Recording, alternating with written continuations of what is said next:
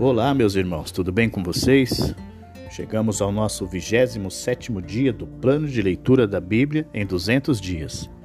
Concluímos a nossa quarta semana e hoje nós lemos Deuteronômio do capítulo 9 ao capítulo 15. O capítulo 9 trata da advertência contra a teimosia do povo de Deus. Moisés alertou os israelitas para não se vangloriarem de suas próximas vitórias. A conquista de Canaã foi pelo poder de Deus e não deles próprios.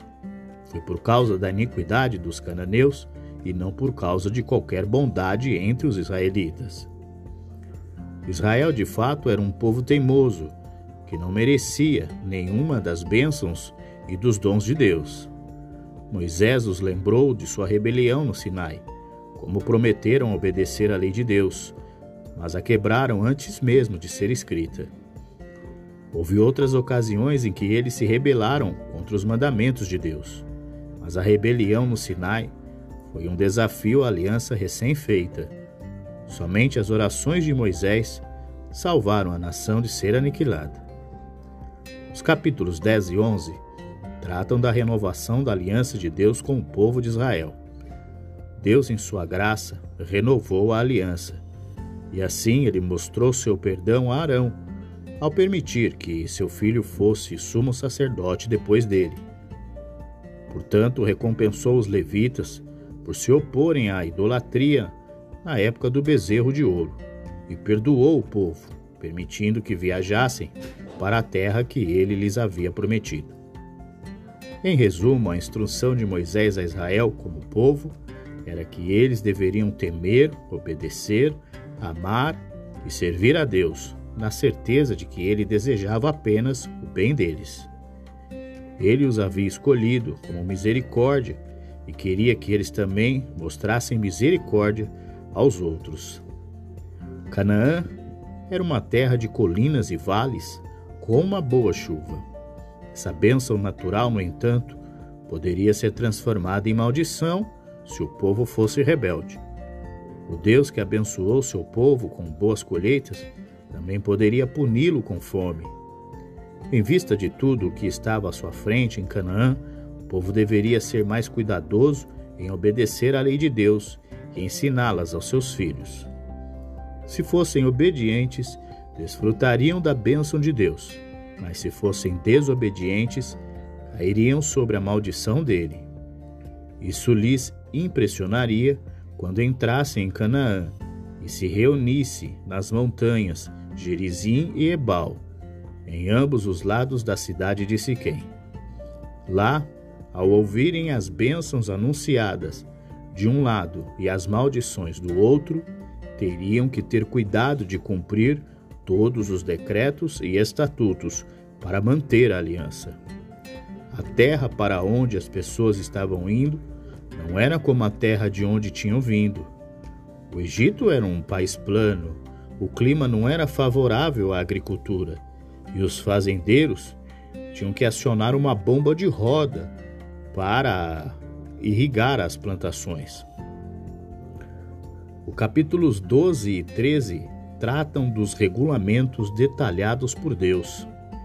De acordo com o padrão das leis do Pacto Antigo, os requisitos e princípios básicos são agora seguidos pelos regulamentos detalhados. No entanto, Moisés não estabelece esses requisitos com dureza. Ele os anuncia mais no espírito pastoral de um pregador, apelando à aliança com Deus, à lealdade a Ele e à justiça a outros.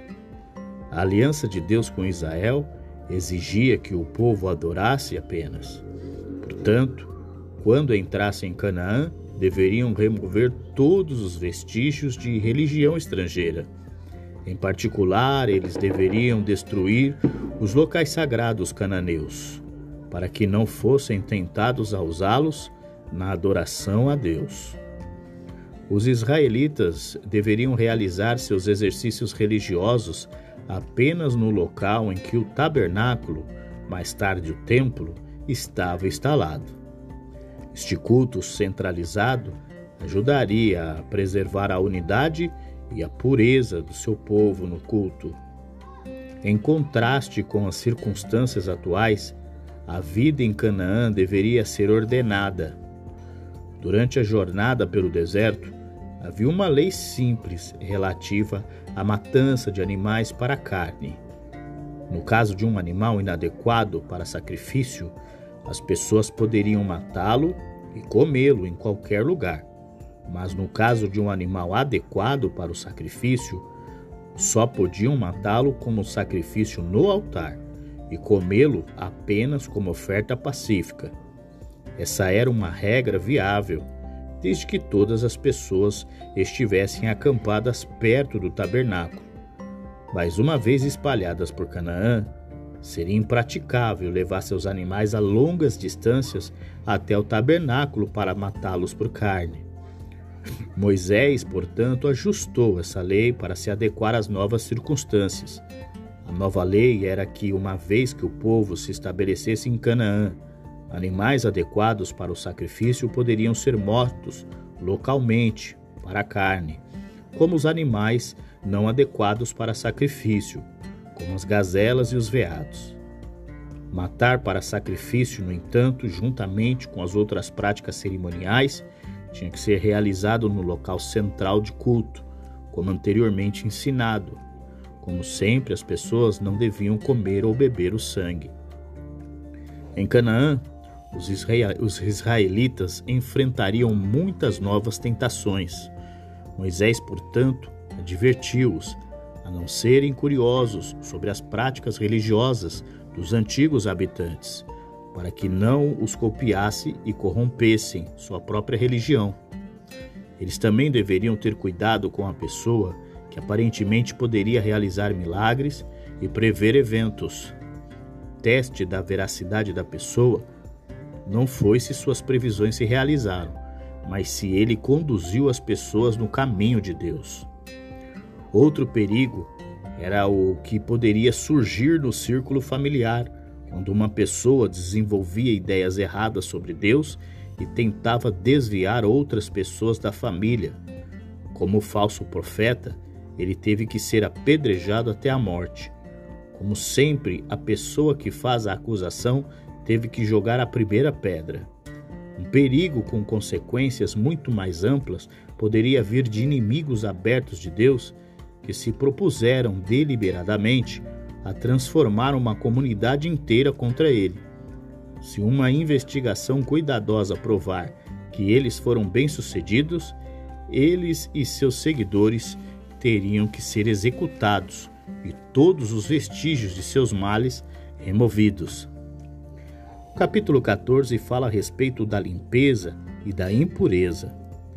O povo de Deus não deveria seguir as práticas supersticiosas dos pagãos. Eles deveriam ser santos para o Senhor, o que significava que eles tinham que ter cuidado até com a comida que comiam. Um animal que morreu por si mesmo provavelmente continha sangue e, portanto, os israelitas não tinham permissão para comê-lo.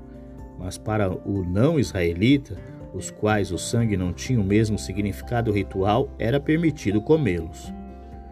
Todas as famílias israelitas tiveram que pagar um dízimo anual equivalente a um décimo de todos os seus produtos e animais.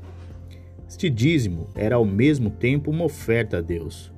O ofertante, portanto, levou-o ao local central de culto, onde o apresentou a Deus e aos levitas, em uma refeição cerimonial.